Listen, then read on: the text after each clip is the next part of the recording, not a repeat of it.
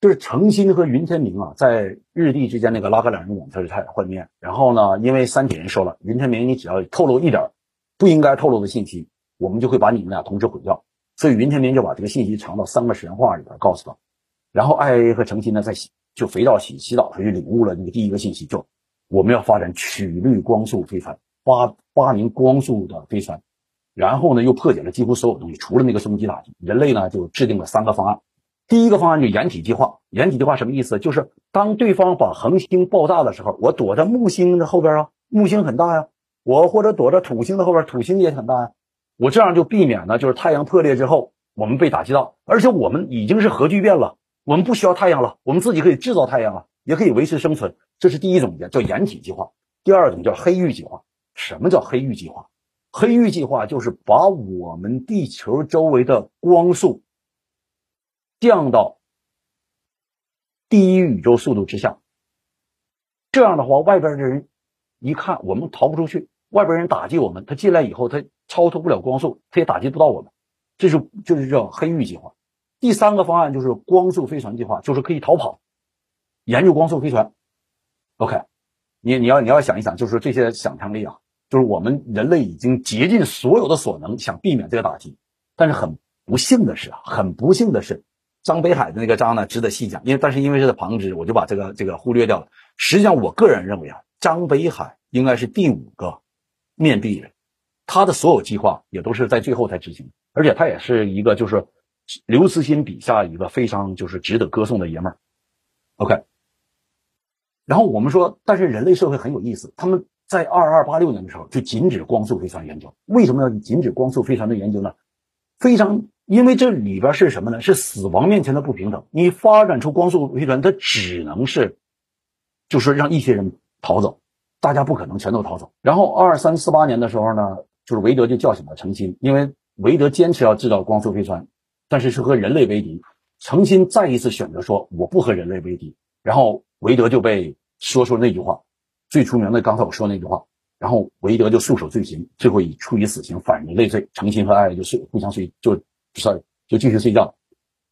在二四零四年的时候，就是六十年之后，一艘很偶然路过太阳系的飞船里边的一个清洁工发现了和地球的通信记录，随随便便的就向太阳系扔出了一片二向箔。对，呃，我就我我把这个至少都要录完。我不知道大家有没有时间，但是我是有时间的，没关系，我把这个讲完。就是向太阳系扔出了一片二向箔，然后就走掉了，就唱着歌扔一个二向二向箔就走掉了。这个什么叫二向箔呢？就是说，呃呃，就这，是是这样子的，它是把三维世界给你降到二维世界，整个太阳系会向二维呢，就是滑落。我们可以想象这样啊，我们下边我我我下边做了一个想象，你会看到整个太阳系不是立体三维的了，你的所有的分子，所有的东西都会在一个平面上，这个平面是没有厚度的，这叫二维世界。但是我我我我觉得这个创意呢，刘慈欣是来自于就是说一八九零年的梵高创作的一个星夜啊，就星夜的图你会看到是这样子，就星星都变成是一种扭扭曲的，像在一个平面上的东西。但是我最神奇的是，我给大家看一个东西啊，马上《三体》的终极武器在我们的淘宝上已经有卖的，就是大家看一下这个图，就是就是这个是非常形象的东西，就等于是把你整个人拍到一个平面上，全都变成扁平了。当然最后。整个太阳系是向二维脱落了，然后呢，由此呃，然后这个程心和 I A 呢就再一次被唤醒，在罗辑的帮助之下，在所有男人的保护之下，他乘坐唯一的一艘曲率驱动光船，他说乘坐唯一的就是当时一艘光速飞船，就秘密研究出来的光速飞船离开了太阳系，然后罗辑自己呢选择与太阳系同归于尽，他最后呢告诉了程心他们就所有真相，就是什么叫所有真相呢？你要知道，光速飞船是地球的唯一希望，为什么？因为只有光速飞船能制造出那种黑域，就就是上边我我我提到的这个第二个选择，只有光速飞船研究光速飞船才能制造出黑域计划。所以，如果当时人类继续研究光速飞船的时候，那么有一部分人不想留在自己家园，他们就可以乘着光速飞船走；另外一个人就可以留在自己的家园。但是你知道，一辈子你就踏不出地球了。这就是为什么三体人最后说有避免黑暗森林打击的方法，但是。我们不用，为什么不用呢？三体人是这样，我们的目标是星辰大海啊，我们没有办法把自己束缚在一个小小的行星上，永远不出去，因为黑域计划就等于是把我们周围的所有速度降低到最高速度，降低到第一宇宙速度，我们永远都不会出去了。这就是三体人不想采取这种方式的原因所在。现在呢，我觉得这就升华出来了，就是刘慈欣最后终于把这个升华出来，叫给岁月以文明，而不是给文明以岁月。你要知道很有意思的一点，就是这里边有三个男人，这个很典型的三，就是韦德，还有是罗辑，还有云天明，这三个男人都还有再加上一个张北海，所有这些男人他们采取的策略都是什么？都是说冷冰冰的想跟三体人对抗到底。而且是冷冰冰的，不惜发展所有手段，为了维持人类的生存。但是最后的话，他们也选择了支持诚心，支持诚心的爱情计划。为什么？因为是这样，我自自己是这么想的，就是如果我们不用爱去解决冲突，如果我们都不考虑别人，也不考虑人性，更不考虑文明。自己认为说只要活下去就可以的话，那么我们就回到哪儿？回到了这本书开头红卫兵的时代。我们只要认为自己正确的，我们就可以做所有事情。那么我们就失去了所有的道德，失去了所有的人性。那么这样一个失去了道德和人性的地球文明，它还是地球文明吗？死神是永生的，我们没有一个文明会永存的。那么在这之前，我们要考虑一下，我们到底是给岁月文明呢，还是让文明苟延残喘？到这里的时候，其实刘慈欣是在反转，他就说，最后我们这些坚持为了自己、坚持为了生存而战的男人，选择了做人性，保留地球文明。其实我以前跟在群里边说过一句话，我就说到这儿的话，就让我想起了就是罗曼·罗兰说的那句话嘛，就是说。真正的勇士就是知道了生活的所有真相，但依旧热爱生活。确实是这样。像韦德、像罗辑他们完全知道诚心的选择意味着什么，但是最后他们还是选择支持了诚信。OK，这就是本书的另一个中心思想。然后呢，到二十二百八十六个地球年之后啊，诚心和 IA 就到达了那个原来云天明送给他的那颗星星。到了那儿之后呢，因为各种阴差阳错之下吧，本来应该是云天明跟程心在一起，结果变成云天明和 I A A 在一起度过了幸福的一生，而程心和另一个关一帆幸存者呢，在死线，也就是说非常低的光速下度过了十六天，相当于一千八百万地球年那么长的时间，最后躲进了云天明留下的一个小宇宙里面。刘慈欣又硬核了一次，呃，就是他说整个宇宙会回到一个十维的田园时代。这一点大家去看书，要否则你很难理解什么叫回到十维的田园时代。但是呢，需要号召所有的文明呢回归者把小宇宙还给大宇宙，否则将永远膨胀直到死亡。它不会就重启，宇宙要重启就需要把你所有的能量都还回来。诚心呢，就是结果他是还回了所有的东西，但是在小宇宙里他留下了一个鱼缸，五公斤的鱼缸。最后宇宙到底会不会重启，我们就不知道了。所以呢，最后就是说。很可能诚心又把宇宙弄得没重启，最后宇宙直接膨胀到死亡了，我们永远不知道。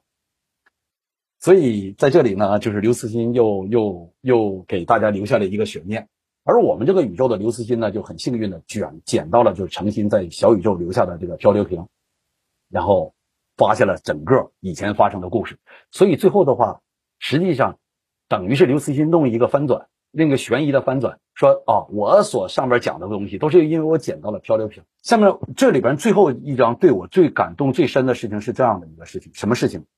就是当宇宙文明呼唤大家还回质质量的时候，它会闪现你们所有人的文字，所有曾经出现过文明的文字。那些什么文明呢？当然你小爬松的文明它就不会了，但是。你只要在文明在宇宙中曾经留下过痕迹，宇宙有大神大的文明记录一下你的文明，你的文字就会出现，你知道吗？中文已经出现了，英文也出现了，我们地球人是在宇宙中留下过自己的痕迹的。有一句话就很有意思，叫物理的尽头是数学，数学的尽头是哲学，而哲学的尽头就是神学。千万要注意点，我这里所说的神学是什么？你要理解，神学是我们所不理解的力量。一定要千万千万记住这句话，不要说神学是神是什么，那那个跟我讲的没关系。所以说，物理的尽头是神学，是我们所不了解的力量。我们人类的物理学可能不存在，但世界的物理学是存在的。OK，这就是整个《三体》的故事。我觉得正好在一个半小时之内，大约就就就讲完了。这个呃，我其实我你知道吗？看完《三体》，整个我的理解就是说，特别有一种有一种震撼。我像我开头说似的。我并不是说我赞同《三三体》里边提到的观点，我也并不是说反对他的观点，我只是《三体》给我激发了很多想象，你知道吗？让我想了很多以前就是说不没有想象过的东西。然后你在下边看啊，就是作者呢，他有一种无与伦比的想象力。就下面四章是我总结的，我我就很快的过一下子。你看啊，这里边恒纪元、论纪元。就是还有二向箔啊、水滴啊、面壁计划、黑暗森林、质子计算机、宇宙膜上高维气泡啊、想象力社、外星外星文明的全景图、外星宇宙全景图、宇宙归零、坍塌冲击，所有这些是硬科幻。那么我们应该怎么感谢刘慈欣呢？我确实是觉得很好，就是说他把所有的这种物前沿物理都介绍了一遍。还有一个就是说，他不局限于此，他在人性和道德上进行了很多的思想实验。就除了我前面提到的黑暗森林，还有是澳大利亚移民的什么之类的黑暗战役啊，还有那里边有假警报引起火箭厂、发射场的战争，那个大家去看一看，人性到那里边是是是什么样子的。还有就是我去干君士坦丁十一那个作者，其实在人性和道德上的倾向是什么呢？是道德必然会在绝对的物质力量前面低头，是这样子。就尤其是绝对物质力量涉及到你无数个普通人的命运的时候。所以刘慈欣，我认为他得出的教训就是：每一个社会我们都需要一个道德体系和价值，否则你运转不下去，这是肯定的，百分之百的。但是你所谓的道德和信仰，那都是物质运动的结果，不存在一个至高无上的先天和普世的道德和信仰。这一点我是是我是我这一点我是同意的。还有就是对历史和现实的刘慈欣的思考，比如说面对比我们自己强大的多文明的时候，我们是什么选择？我们是史强的选择呢？我们是科学家自杀的选择呢？还是我们顺从那些 ETO 的选择呢？这是很不同的。还有先进文明对落后文明的侵略和屠戮的时候，你比如说我们在人类历史上发生了无数次，澳洲的土著是怎么被杀的？美洲的土著是怎么被杀的？长江文明是怎么被黄河文明毁灭的？这所有这些都是都是侵略和屠戮，对吧？还有国与国之间那个猜疑链和技术爆炸，我们想一下，中美之间的贸易战争，猜疑链在里边起了多大的变化？你仔细想一想。如果我们中国人告诉美国人，我绝对不会超过你，我绝对不会争你第一的位置，美国人会相信吗？当然不会。美国人告诉你，我不会打压你，你作为老二就作为老二，我绝对不会打压你。中国人会相信吗？中国人也也不会相信。同样道理，中国人也不会，就是中国人也不会相信美国人相信中国人的承诺。所以这就是猜疑链，对吧？你我们生活中猜疑链是无处不在的，还有威慑平衡，对吧？所以最后一句话 就是我，我就说我《三体》的话给我的感觉是。我们都是阴沟里的虫子，但总得还有人仰望天空，就是这样。我们总有人去超出我们现在生活去思考一下，但别忘了，我们还有史强那个小警察。